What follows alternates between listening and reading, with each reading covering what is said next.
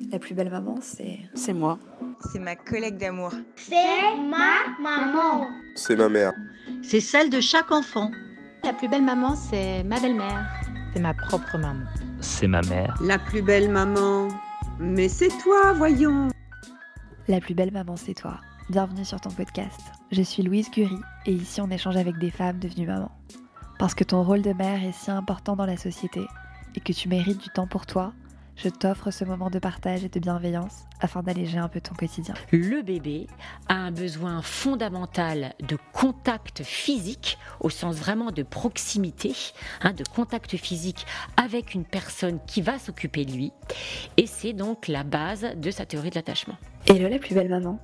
Aujourd'hui, je reçois Isabelle Carchon. Elle est ingénieure d'études et professeure dans des universités sur le développement de l'enfant Ensemble, on parle du lien d'attachement. Dans cet épisode, tu verras, on évoque pas mal d'expériences réalisées en France et à l'étranger sur les bébés pour mieux les comprendre. Je te souhaite une merveilleuse écoute.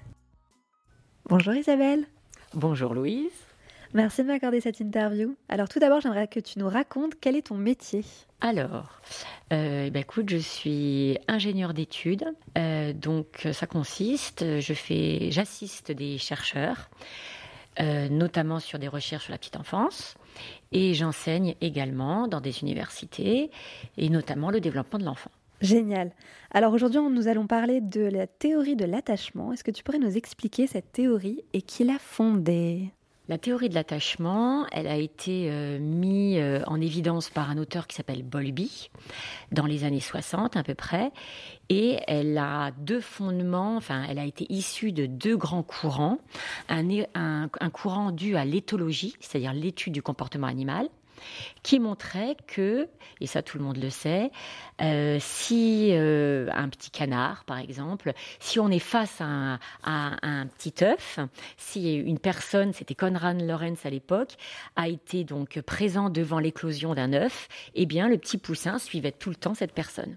Donc ça, c'était les premiers travaux qui datent à peu près de 1930. Et après, il y a eu les travaux, enfin il y en a eu beaucoup, hein. il y a eu des travaux sur le chimpanzé de Harlow. Et il y a eu, qui montrait à peu près la même, euh, enfin, qui montrait que des singes, des bébés singes qui étaient isolés, qui étaient élevés tout seuls, bah, malheureusement avaient des gros problèmes du point de vue du développement euh, euh, psychologique, enfin des développements psychomoteurs, du développement cognitif. Ils n'arrivaient pas à s'insérer avec d'autres congénères. Et il y a eu encore grande, un grand courant qui a été représenté par Spitz. Le nom n'est pas, pas très grave, qui, dans, bah, juste après la guerre, les enfants étaient malheureusement sans leurs parents et donc étaient placés dans les orphelinats. À l'époque, il n'y avait pas vraiment de personnes référentes qui s'occupaient de ces enfants. Et donc, ces enfants, ils étaient un petit peu laissés. Euh, enfin, en tout cas, on s'occupait d'eux, c'est sûr. On leur donnait à manger, on leur donnait à boire, ils avaient des petites couvertures. Mais malheureusement, il n'y avait pas ce contact physique euh, qui est euh, nécessaire, et c'est justement ce que Bolby a montré. À la suite de tous ces différents travaux, j'en oublie d'autres, mais vraiment je synthétise, euh, eh bien Bolby a montré que le bébé a un besoin fondamental de contact physique, au sens vraiment de proximité, hein, de contact physique avec une personne qui va s'occuper de lui, et c'est donc la base de sa théorie de l'attachement. Alors ensuite, il a mis en évidence, ben, alors ça dépend des fois, on peut dire qu'il y a trois phases ou il y a quatre phases, où en gros, au début de la vie, le bébé entre 0 et 3 mois, alors c'est vrai que il, ressent la différence, il fait la différence entre un humain et quelque chose de inanimé, et il va très vite comprendre que l'humain peut lui apporter une, du réconfort, de la sécurité, de la chaleur humaine, alors qu'une petite peluche, ben c'est un peu moins, voilà, c'est un peu moins, euh, ça ne peut pas apporter ces relations de, euh, proximité et de, euh, et de sécurité. Après, vers entre trois, oui, jusqu'à à peu près six mois, ben, il va bien comprendre, il va bien savoir faire la différence et bien différencier et bien savoir que ben, le plus souvent ça va être sa mère qui va lui apporter par des situations répétées tout au long de la journée, eh bien s'il a mal, s'il a soif, s'il a faim, s'il a trop chaud, eh bien sa mère va savoir répondre alors bien sûr, si sa mère est normalement constituée, enfin s'il n'y a pas de souci, sa mère va répondre à ses besoins physiologiques et à ses besoins peut-être également ensuite psychologiques. Et euh, il va donc apprendre à différencier et à savoir qu'il y a justement cette figure, c'est ce que Bowlby appelle la figure d'attachement, une personne sur laquelle il va pouvoir compter pour euh, assouvir ses besoins, euh, voilà, ses besoins physiologiques, ses besoins psychologiques, voilà. Pourquoi la figure d'attachement, c'est généralement la mère? Parce que encore actuellement, même si on a de nombreux pères qui prennent des congés parentaux, ça se voit de plus en plus, on voit de plus en plus, et c'est magnifique, des pères qui portent leur bébé euh, dans un porte-bébé euh, dans la rue, on voit de plus en plus de pères qui accompagnent leur enfant à l'école. C'est tout de même au tout début de la vie, après l'accouchement, hein, à la naissance, la mère qui s'occupe de son enfant. C'est elle qui est là pendant les trois ou les cinq premiers jours du début de la vie en maternité, et c'est la que les toutes premières relations vont quand même s'établir. Donc c'est vrai que le plus fréquemment, c'est la mère. Mais c'est dans des conditions normales, enfin, c'est quand tout se passe bien. Parce que si la mère n'est pas présente, s'il y a un problème... Euh, je ne sais pas, moi, on peut parler d'un problème lié à son travail, euh, un problème euh, elle-même par rapport à sa propre histoire. Euh, ben, le père peut très bien faire figure. En anglais, il y a un terme qui s'appelle le caregiver, celui qui s'occupe de son enfant. Donc généralement, c'est la mère, mais ça peut tout à fait être une autre figure, une autre, ça peut être même la grand-mère, ça peut être si la mère est déficiente ou si le père est déficient. D'après une étude publiée euh, par le ministère des Affaires sociales en 2015, les femmes consacrent en moyenne 1h33 par jour à, s'occuper de leurs enfants contre 44 minutes pour les hommes. Je voudrais savoir combien de temps dure cette période d'attachement entre l'enfant et généralement sa mère. Ah mais c'est pas qu'elle dure, c'est qu'elle elle va se construire durant quasiment toute la première année. Ce qui est effectivement important, c'est qu'au cours de toutes les interactions qu'on peut avoir au cours des tout premiers mois, mais jusque pendant un an, c'est que la mère puisse répondre de façon spontanée, sans, euh, sans se compliquer la vie, sans se, se questionner, de répondre aux besoins de son enfant. Son enfant va pleurer, va crier, parce que c'est ça, l'enfant, qu'est-ce qu'il a à sa disposition? Il va crier et il va pleurer pour demander de l'aide à sa mère. Un autre comportement qui est lié au comportement d'attachement, c'est qu'il va sourire il va regarder sa mère et ça c'est tellement agréable que la mère elle va continuer à être proche de son enfant et à lui répondre. Donc quand l'enfant va pleurer, va crier, ben soyez simple, soyez spontané. Ben oui, qu'est-ce qu'il faut faire quand un enfant pleure et un enfant crie? Ben faut lui répondre. Faut lui répondre de façon le plus naturelle, mais le rassurer, le oui, le prendre dans ses bras, lui faire des câlins et que ça devienne des Enfin, il faut que ce soit comme un petit rituel pour que l'enfant il soit sûr qu'à chaque fois qu'il a un besoin, pas que sa mère y réponde de façon systématique, de façon prévisible. Et c'est là-dessus que l'enfant va pouvoir donc comprendre que dès qu'il a un petit souci, bah, il y a quelqu'un qui répond. Et, a, priori, il y, a sa mère qui y répond. Tu viens de nous dire que la construction de ce lien d'attachement était d'un an. Et est-ce que ce lien dure euh, Combien de temps il dure finalement? Parce que moi, j'ai l'impression, par exemple, qu'avec ma mère, j'ai un lien hyper fort. Ça représente, je pense, ce lien d'attachement. Est-ce qu'on le garde finalement toute une vie? Ça dépend des gens Ça dépend un peu du vécu qu'on a eu avec la, maman Alors oui, effectivement, l'attachement, c'est un processus qui est très progressif, qui prend beaucoup de mois à se construire. J'ai dit un an, il y a des auteurs qui nous disent que ça prend à peu près neuf mois, où il faut suffisamment d'interactions positives euh, pour que ce lien d'attachement se construise. Mais effectivement, il va durer toute une vie. Mais il y a des, auteurs, euh, notamment euh, le livre de Raphaël Milkovitch, qui dit que euh, ce lien d'attachement qu'on va créer donc avec sa mère va servir de base pour les futures relations avec notre partenaire et avec son futur mari. Et avant cela, ça va même servir de base pour les relations qu'on peut avoir avec nos copains et nos copines, avec nos pères. Et ensuite, donc, ça va, si tu veux, le, modèle qu'on va développer, qui va se construire donc au cours de cette première année, au cours des neuf premiers mois, au cours de la première année, va servir de base pour les futures relations avec des pères et ensuite avec nos, euh, notre conjoint.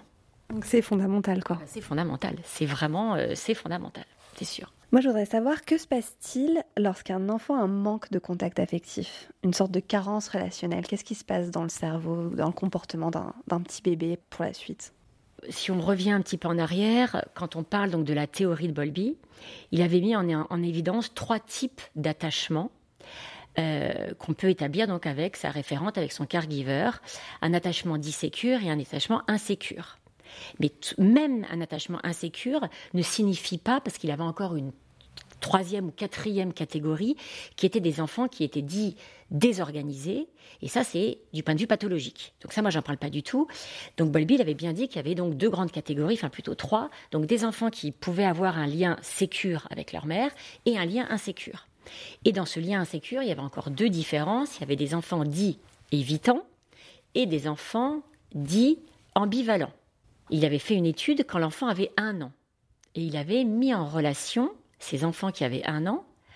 Il avait préalablement, il était très très fort, enfin c'était d'ailleurs euh, pas Bolby, mais c'était ça, une de ses, je crois que c'était d'ailleurs son épouse, qui avait préalablement un an avant, quand l'enfant avait trois mois, étudié les liens d'attachement que la mère avait avec cet enfant quand il avait trois, euh, quand il avait trois mois.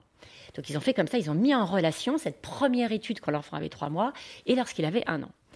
Et ils ont effectivement mesuré que des enfants ben, la plupart des enfants qui avaient un lien d'attachement, où donc la mère répondait de façon systématique, comme on vient de dire tout à l'heure, de façon bien prévisible euh, pendant l'année, avec pendant toute la première année avec son enfant, eh bien l'enfant avait été effectivement dit avec un lien sécure quand il avait un an.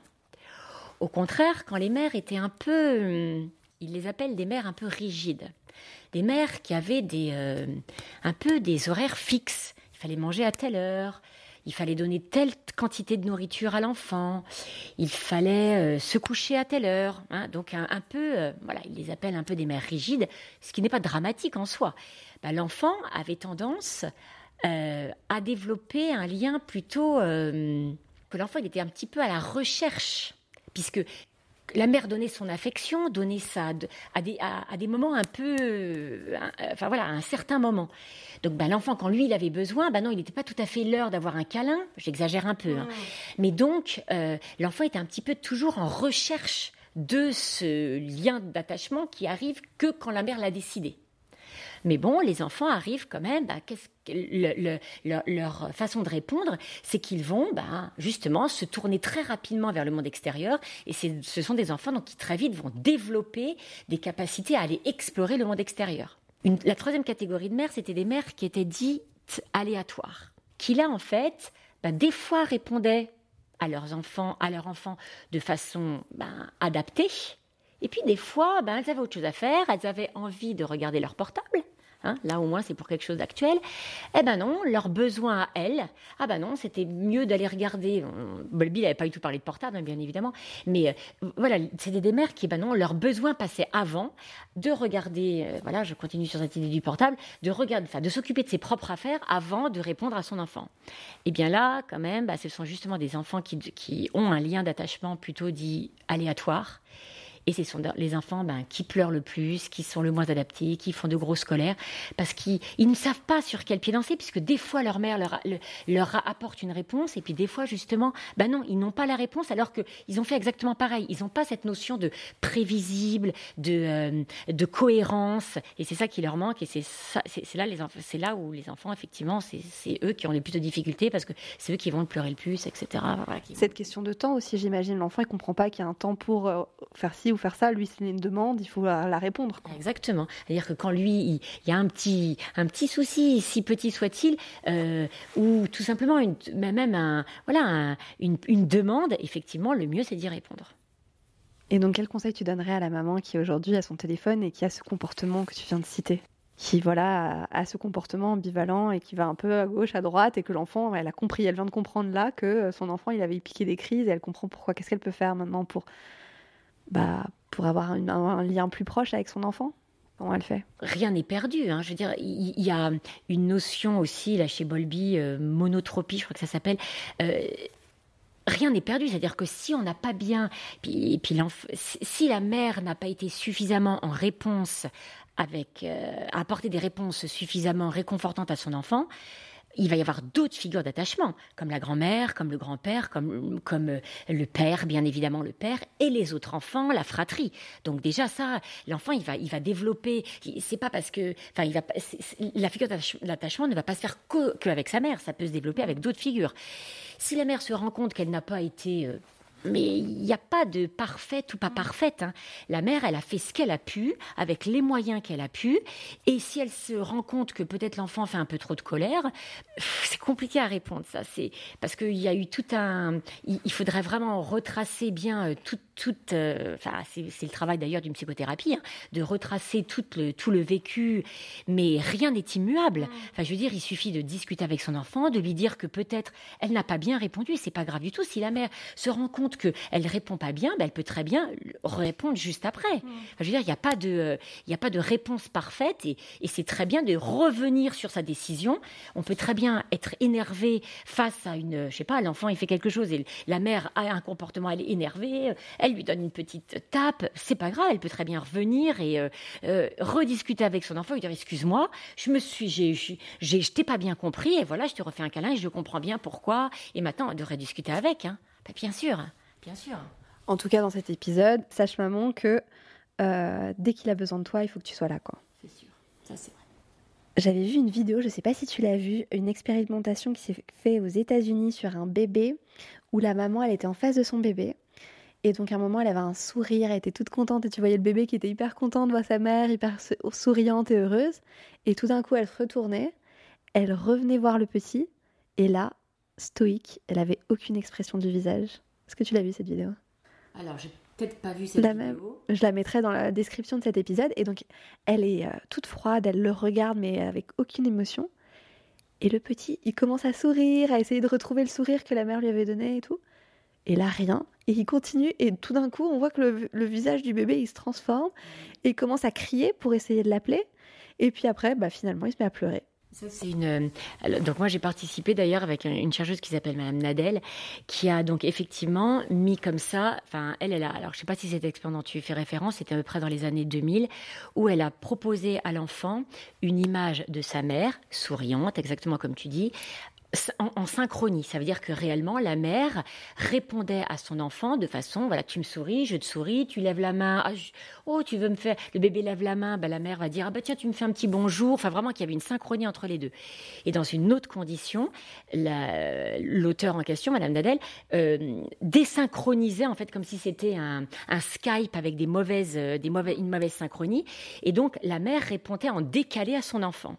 Et ben là, il s'avère qu'on a, que Madame Nadel a vraiment bien montré que bah, le bébé, il fronce les sourcils, il se met à pleurer, il n'est pas content. Très clairement, il, a totalement conscience que la mère ne répond pas, que sa maman ne répond pas en synchronie, en, en, en, en réel euh, et ça, c'est sûr que, euh, enfin, ça c'était vraiment montré de façon très claire que l'enfant très très jeune, hein, il a à peine 4 mois, hein, il, a totalement compris que il y a quand il y a adéquation et quand il n'y a pas quand il n'y a pas adéquation dans l'interaction. Il y a une vidéo euh, là-dessus ou qu'on puisse voir Alors il y a un article. Alors après les vidéos, ben en fait il y a quand même un problème dans la recherche. On, on maintient toujours un, un, anonymat des mamans. Si les mamans, enfin, elles, elles, font ça pour la recherche, mais elles sont pas censées donner la vidéo et tout ça, enfin leur vidéo. Nous on l'étudie, on fait une évaluation à posteriori, enfin on fait une évaluation, mais euh, on montre pas, non, on montre pas des, des vidéos de mamans qui ont participé à l'étude. Ben non. Si tu as l'article, n'hésite pas à me l'envoyer, comme ça je le mettrai dans la description de cet épisode et je mettrai le lien de la vidéo euh, américaine qui est aussi euh, top, où on voit finalement que le bébé, bah, il, recherche vraiment l'amour de sa mère et le, et le lien avec sa maman. J'ai appris aussi qu'il y a un syndrome grave qui s'appelle l'hospitalisme, qui fait grandement écho à la théorie de l'attachement. Est-ce que tu pourrais nous expliquer un peu euh, ce, syndrome qui est assez grave? Ben, je l'ai dit, j'ai commencé à dire tout à l'heure, mais c'était un petit peu rapide. Donc ça, le syndrome de l'hospitalisme, c'est euh, donc le fameux, c'est Spitz qui a euh, donc un psychanalyste, à l'époque, je sais pas si vraiment on l'appelait psychanalyste, donc dans les années ben, justement après la guerre, donc qui a recueilli, qui a observé ces enfants qui étaient dans les institutions et qui n'avaient pas eu euh, de référents, de personnes qui s'occupaient d'eux systématiquement et qui donc ont montré des comportements ben, inadaptés, ce qu'il a donc appelé euh, une carence affective majeure, qu'il a donc appelé l'hospitalisme, donc dû parce qu'ils étaient placés dans les hôpitaux. Et donc il y avait ben, des comportements qu'on qualifierait aujourd'hui d'autistes, avec ben, des balancements, des stéréotypies et malheureusement, c'est quand cette, euh, ce lien avec une personne référente dure plus de six mois. Quand un bébé est laissé comme ça dans un hôpital, dans une institution, sans avoir un référent spécifique qui s'occupe de lui, donc il y a plusieurs euh, soignantes qui vont s'occuper de lui, ben ok, même si ces soignantes elles font leur maximum, mais il faut vraiment qu'il y ait une personne, enfin si on a plusieurs, je pense que c'est quand même, quand même bien, mais euh, c'est mieux quand il y a une ou deux personnes qui s'occupent bien de cet enfant. Ben, s'il n'y a pas ça, s'il y a cette carence, ben, l'enfant va développer cet hospitalisme. C'est ça, c'est syndrome d'hospitalisme. Est-ce qu'aujourd'hui, tu penses qu'il y a encore ce syndrome qui existe euh, dans certains endroits? Ben, il y a eu ça dans. Euh, euh, il y a eu ça en Roumanie avec les orphelins? Voilà, Ceausescu en Roumanie, exactement. Où ils n'avaient pas pris connaissance, c'était quand même dans les années, euh, c'était juste en 1990, presque 2000. Hein. Mm. Comme ils n'avaient pas eu conscience de, je ne sais pas pourquoi ils ne savaient pas ça, parce que ça, ça, nous en France, on le sait depuis les années, enfin, juste après la guerre. Mm.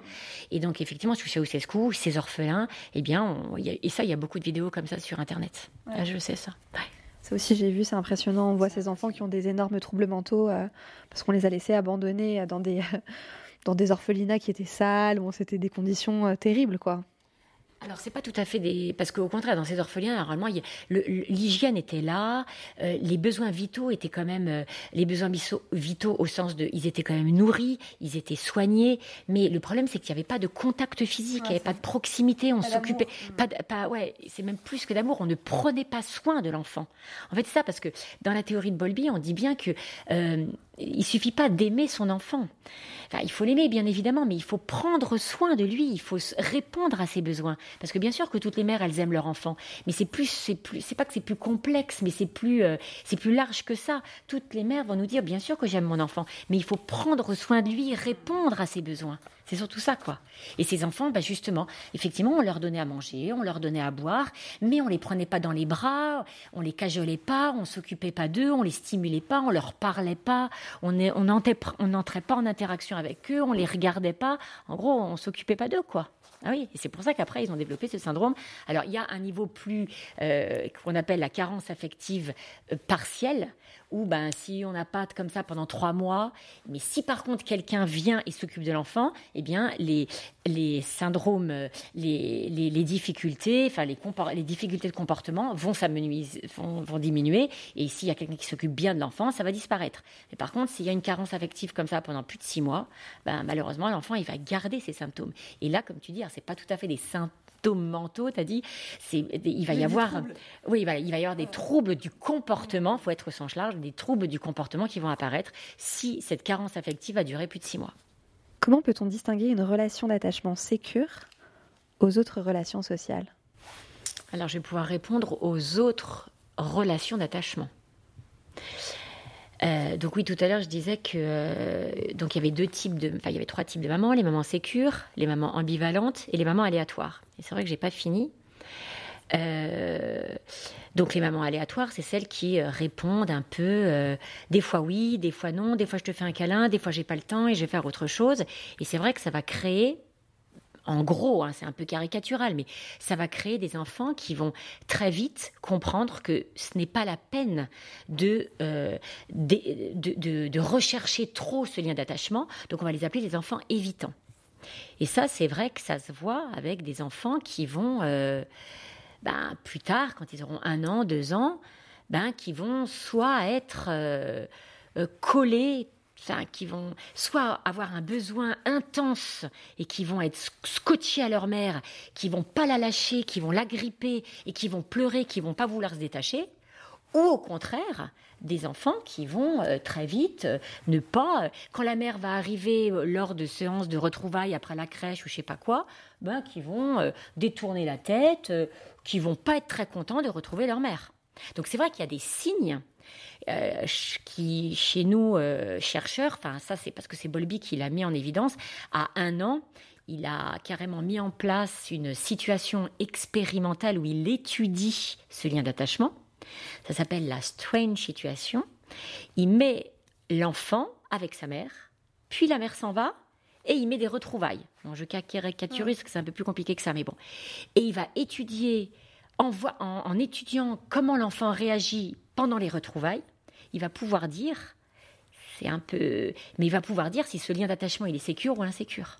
Si effectivement l'enfant ben, détourne le regard, euh, ne veut pas nécessairement être pris dans les bras au retour de la maman, ben, on pourra plutôt dire que oui, c'est un enfant un peu évitant qui va pas rechercher nécessairement euh, oui, le contact avec, euh, avec la mère. Et est-ce que c'est grave finalement qu'un enfant soit évitant?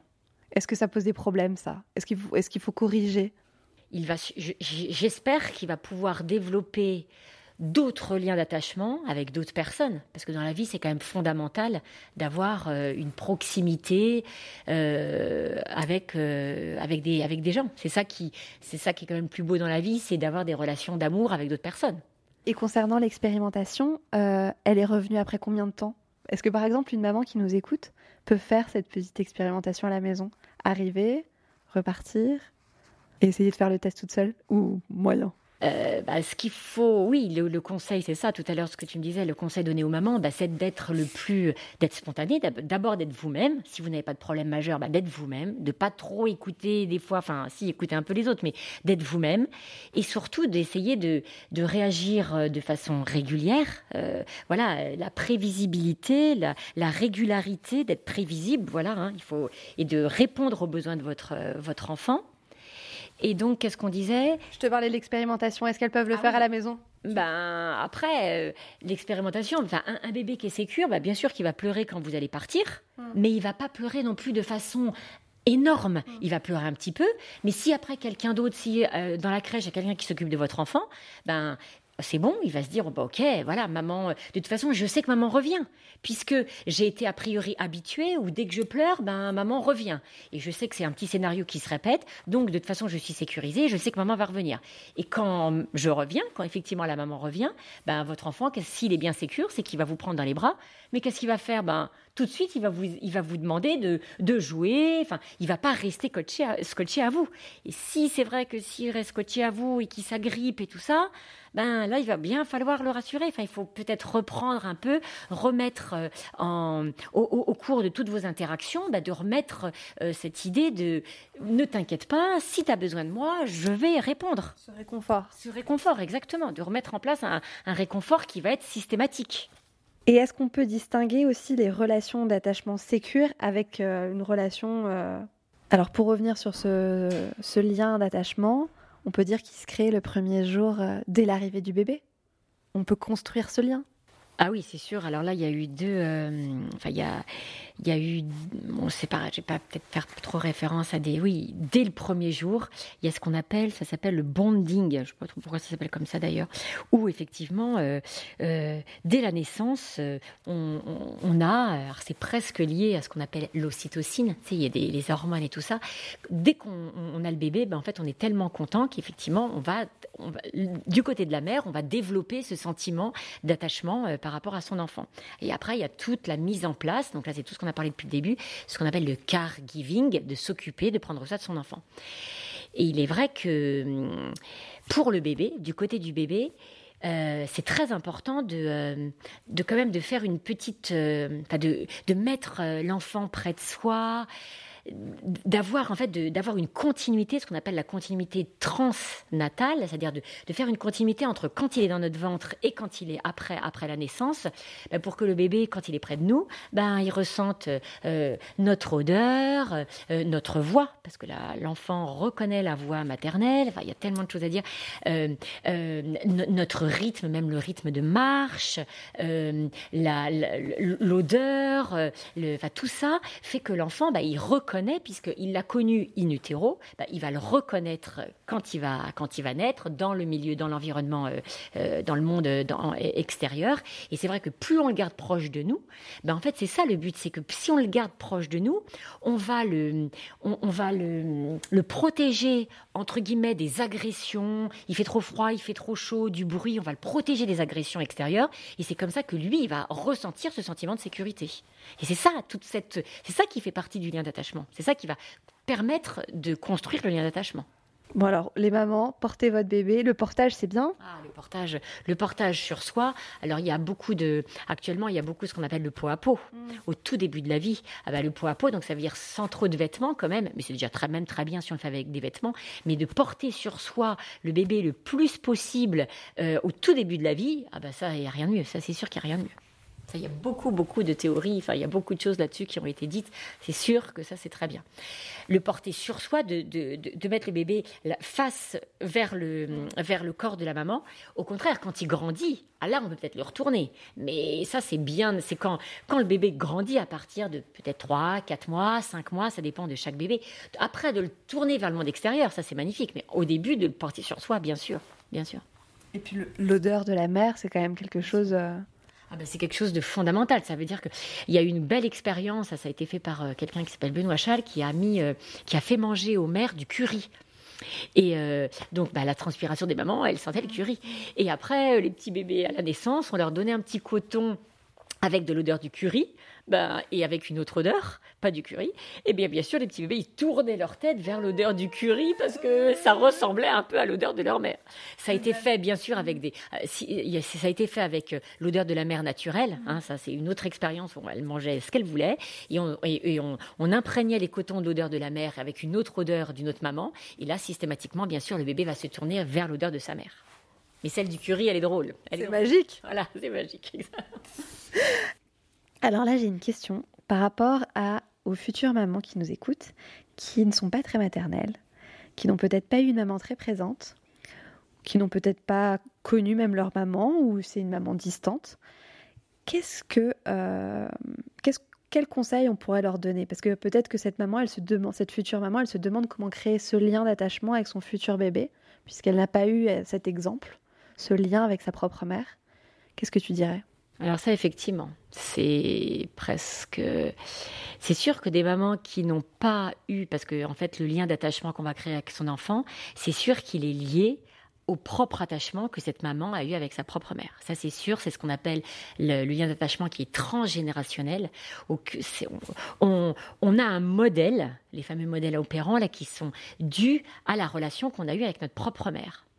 Bah, si on n'a pas eu ça, on peut quand même réfléchir, on peut lire des choses, on peut s'interroger, on peut, on peut faire peut-être une psychothérapie pour essayer de, de, de comprendre, si on comprend qu'on a eu des difficultés du lien d'attachement avec sa propre mère, pour pouvoir ben, essayer de ne pas faire, euh, ben voilà, de, de, de, de, ne pas réagir comme sa propre mère, qui n'a pas été très aimante, qui n'a pas fait des câlins au moment où, on a été malade, de se souvenir de tous ces moments qui ont été difficiles à vivre. Parce que c'est vrai que quand on est malade et quand notre mère n'est pas venue nous caresser, euh, euh, être à notre chevet, euh, être proche de nous, ben, si on en a conscience et si on se dit, bah oui, c'était pas très agréable, je sais, quand j'étais enfant, j'étais toute seule dans mon lit, et ben de penser à ça et de maintenant, bah, quand son enfant est malade, bah, de venir près de lui, de lui raconter une histoire, de le, de le câliner, de rester auprès de lui, ben voilà, d'être conscient de ça et ben de ne pas tomber dans le même écueil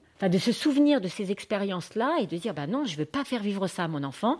Et au contraire, ben, je vais le prendre dans mes bras, je vais le câliner et d'être bien évidemment heureuse de faire ça. Parce qu'il ne faut pas qu'elle le fasse à contre-cœur. Il faut qu'elle se dise, ben, justement, je vais bien, euh, je vais être, euh, je vais être, euh, je veux être une bonne maman, entre guillemets, et je vais prendre mon enfant dans les bras, je vais le rassurer, je vais m'occuper de lui, je vais jouer avec lui, je vais lui chanter des petites chansons, je vais lui lire des histoires, je vais être à quatre pattes et jouer avec des petites et des jouets, et je vais jouer avec la poupée. Enfin voilà, de, de, de recréer le lien que cette petite cette maman a peut-être n'a peut-être pas eu avec sa propre mère, quoi. Et puis moi, je pense, mais ça c'est très personnel, que finalement on a tous de l'amour en nous, et que euh, même si euh, tu n'as peut-être pas eu une maman qui était très présente, sache que l'amour on l'a et que c'est pas c'est pas parce que tu n'as pas eu une personne très présente autour de toi que tu ne pourras pas délivrer un amour intense à ton enfant. Donc on a tous de l'amour et on peut tous en donner.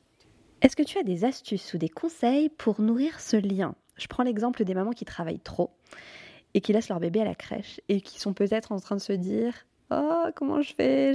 J'arrive pas à créer ce lien ou je réponds pas forcément à ces demandes puisque je ne suis pas là, je suis au travail. Peut-être que c'est aussi un enfant qui est plus grand, qui est en maternelle. Et elle se demande, bah ouais, bah j'ai été là euh, pendant le congé maternité, mais après, j'ai repris ma vie euh, professionnelle. Et j'ai peur que ce lien se dégrade. Qu'est-ce que je peux faire? Qu'elle ne s'inquiète pas.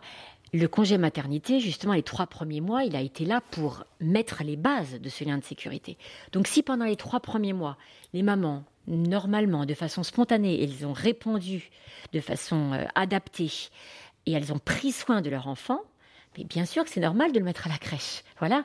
Et qu'elles ne s'inquiètent pas. Quand elles vont revenir à 6 heures du soir, ben, elles vont prendre le bain avec leur enfant, elles vont jouer, et ben, le lien va se faire de lui-même.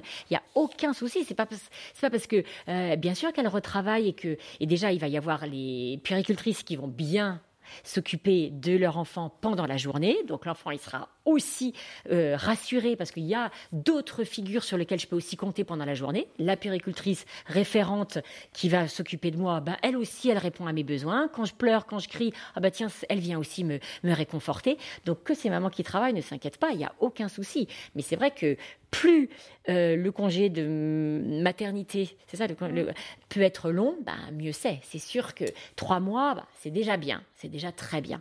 Mais euh, c'est vrai que quatre mois, c'est encore mieux cinq mois, c'est encore mieux. Mais déjà trois mois, c'est très bien. De s'occuper de son enfant quotidiennement pendant les trois premiers mois, il bah, n'y a rien de mieux.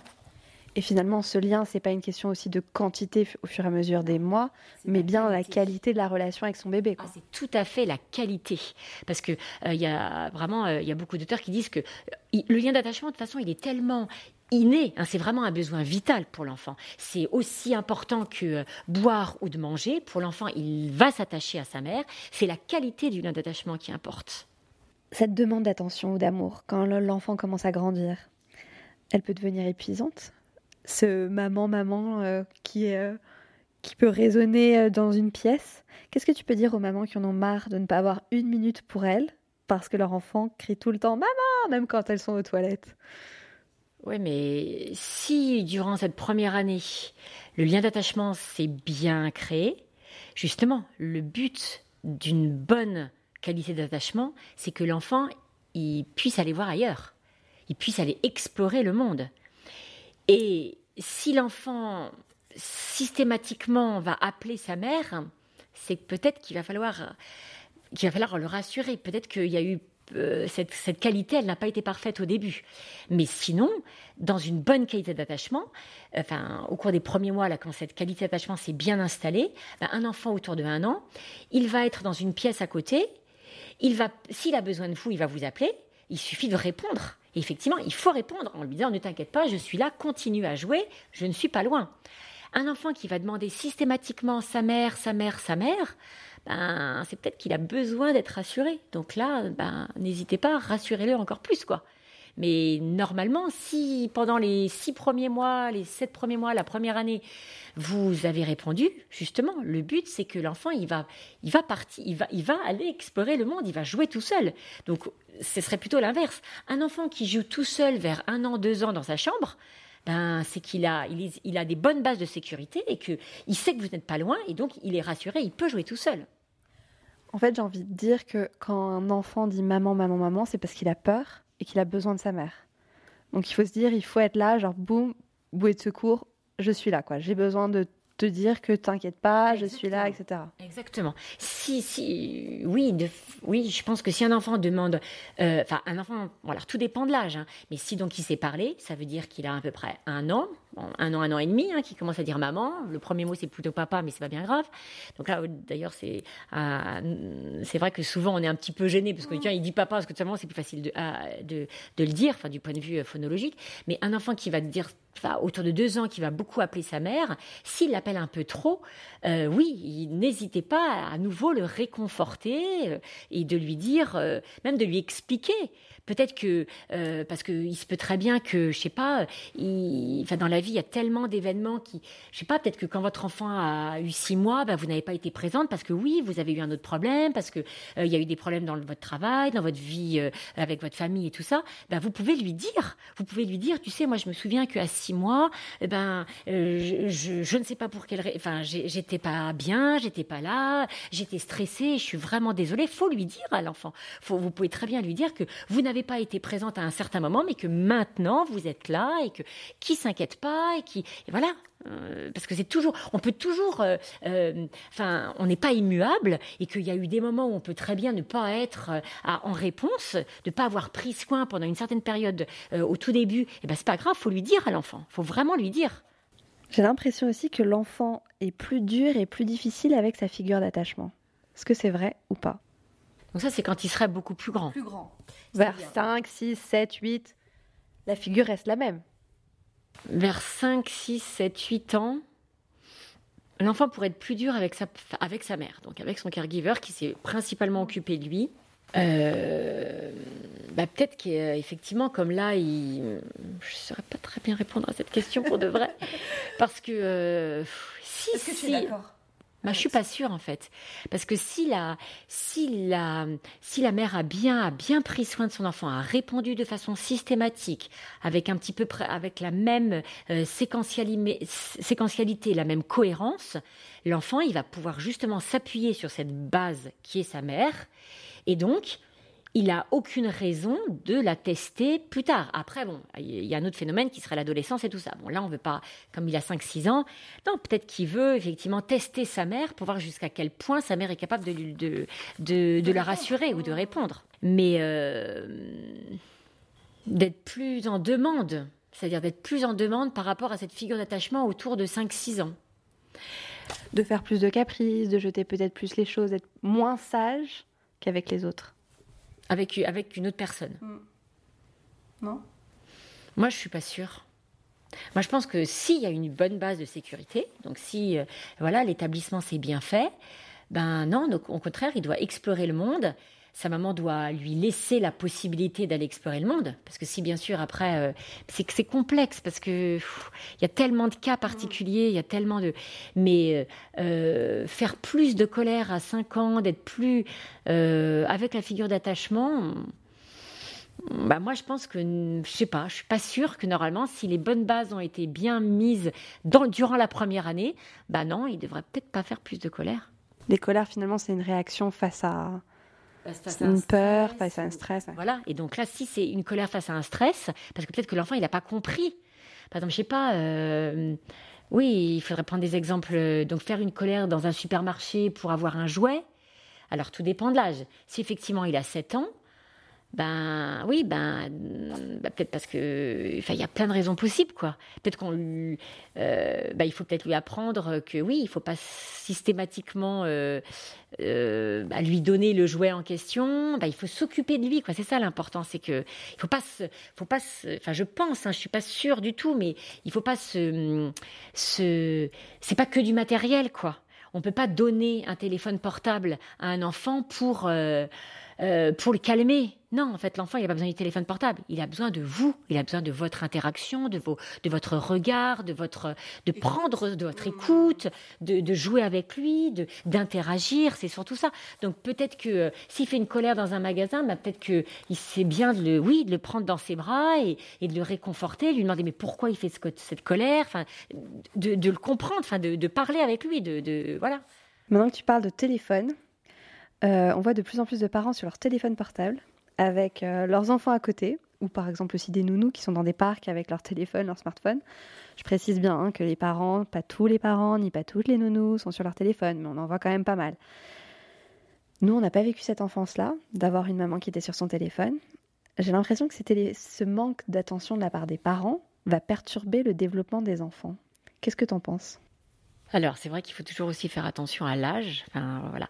C'est évident qu'une maman euh, avec un enfant de 6 mois qui regarderait beaucoup plus son téléphone portable plutôt que s'occuper de son enfant et de répondre, comme on a dit, à ses, besoins, de savoir s'il n'a pas trop faim, pas trop soif, de le prendre dans les bras, de jouer, de, de jouer avec lui d'un point de vue euh, moteur, de le mettre debout, de le mettre assis, enfin voilà, de, de jouer, d'interagir avec lui.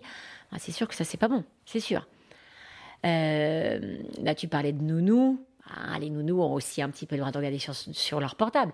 Mais c'est vrai que, enfin, tu le disais toi-même, hein, un enfant a besoin d'attention. Mais si par contre il est en train de jouer euh, sur un petit jeu, bon, bah là, pendant ce temps-là, bien sûr que la mère a le droit, enfin, a le droit, elle a le droit quand elle veut, elle fait ce qu'elle veut. Et à une nounou, elle, elle peut regarder son portable. Mais si on est, mais si une nounou est en interaction directe, tout proche de l'enfant, et plutôt que de lui parler, plutôt que de jouer, plutôt de lui poser des questions, un enfant de 5 ans, euh, au lieu de lui poser des questions, de jouer avec lui et aller sur son téléphone portable, ben oui, c'est sûr que c'est pas, pas, pas super. Faut mieux être en interaction avec l'enfant. C'est évident, c'est évident. J'ai appris qu'une telle addiction, donc au téléphone, a des effets négatifs sur le développement intellectuel et émotionnel de l'enfant. Selon des neuroscientifiques, c'est au cours des trois premières années de la vie d'un enfant que l'enfant développe le plus rapidement ses capacités linguistiques, émotionnelles, sociales et motrices. Avant de clôturer cet épisode, est-ce que tu as un message à transmettre à l'auditrice qui nous écoute? Euh, bah écoutez, euh, chère auditrice. non, mais faites-vous confiance, euh, soyez, euh, soyez naturel, euh, et essayez bien de, quand même, de, quand votre enfant, essayez de bien réagir toujours quand même un petit peu de la même façon. C'est-à-dire qu'un enfant pleure au début de la vie, en tout cas, ben, sachez qu'il faut le rassurer, il faut le réconforter, il faut aller vers lui. euh. Mais ce que tu disais là sur, effectivement, c'est bien pendant les trois premières années de la vie que, enfin là ça, a été beaucoup dit, hein, mais que on dit que tout est joué, tout est joué avant trois ans. Oui, c'est vrai que le, développement, tant euh, euh, alors moteur, euh, il va se développer aussi lui-même, mais c'est vrai que oui, le, tout ce qui est moteur, tout ce qui est euh, euh, cognitif, tout le développement de l'enfant, émotionnel, son langage, ben, c'est vrai qu'il y a beaucoup, beaucoup de choses qui sont mises en place avant l'âge de trois ans. Mais c'est pas pour autant, si on n'a pas bien fait pendant ces trois premières années, on peut, tout est, hein, la fameuse résilience de euh, Boris Cyrulnik, on peut euh, bien évidemment encore pallier les difficultés qu'on n'aurait pas mis en place durant les trois premières années. Rien n'est, enfin voilà, et on peut quand même toujours euh, remédier. J'espère bien, sinon euh, c'est c'est pas possible. Quoi. Bah oui, bien sûr.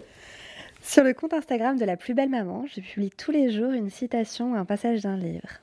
Je voudrais savoir, ma chère Isabelle, quelle est ta citation préférée?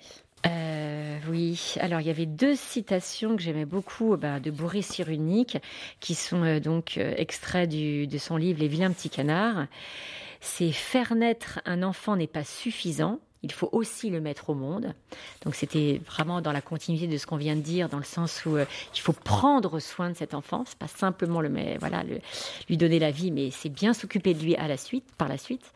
Et euh, une autre qui est tout à fait liée, dans la continuité, aime-moi dans le sens où réponds bien à mes besoins pour me donner la force plus tard de te quitter. Parce que c'est en, aimant- en aimant son enfant que plus tard, bah, il va être heureux. Il va vous quitter, oui, physiquement, enfin, la- par la proximité, mais il sera toujours dans votre cœur et il y aura toujours ce lien d'attachement, comme tu disais tout à l'heure, de lien entre une fille de 30 ans avec sa maman de, de, de 60 ou de 50 ans. Merci Isabelle. Merci Louise. Si tu as aimé cet épisode, je te propose de t'abonner au podcast et de m'offrir 5 petites étoiles sur iTunes. Ces étoiles me permettront de me faire connaître auprès d'autres mamans. Je t'invite aussi à me suivre sur Instagram. Mon compte c'est la plus belle du bas maman et à visiter mon site internet www.laplusbellemaman.com. Je m'arrête là. À très vite.